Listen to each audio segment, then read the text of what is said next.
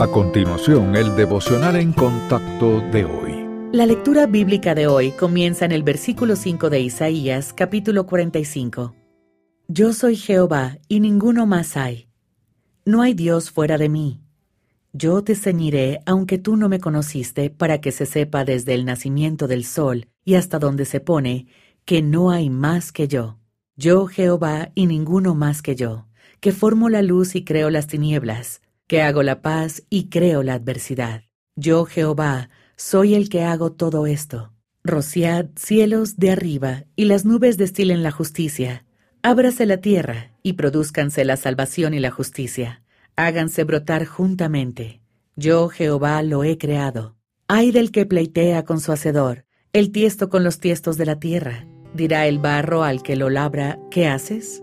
¿O tu obra no tiene manos? Hay varios pasajes de las Sagradas Escrituras que comparan a Dios con un alfarero y a nosotros con la arcilla.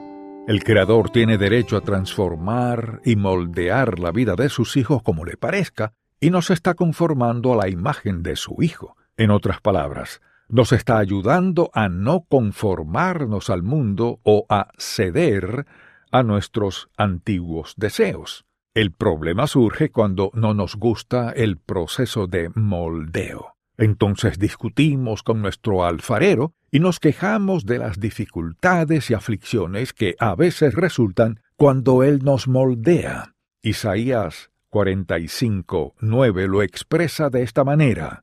Dirá el barro al que lo labra, ¿qué haces? A nosotros nos corresponde, al igual que la arcilla, permanecer flexibles y someternos a los propósitos del Señor, no dejar que partes de nuestra vida se endurezcan y se resistan a sus intentos de moldearnos. Dios obrará para eliminar esos bultos duros con el fin de moldearnos como vasos que sean útiles y agradables a Él. Nuestra responsabilidad es aceptar cualquier cambio del maestro alfarero. Podemos hacerlo con confianza porque estamos en sus competentes, hábiles y amorosas manos. Y esa es la situación más segura y satisfactoria en la que podemos estar.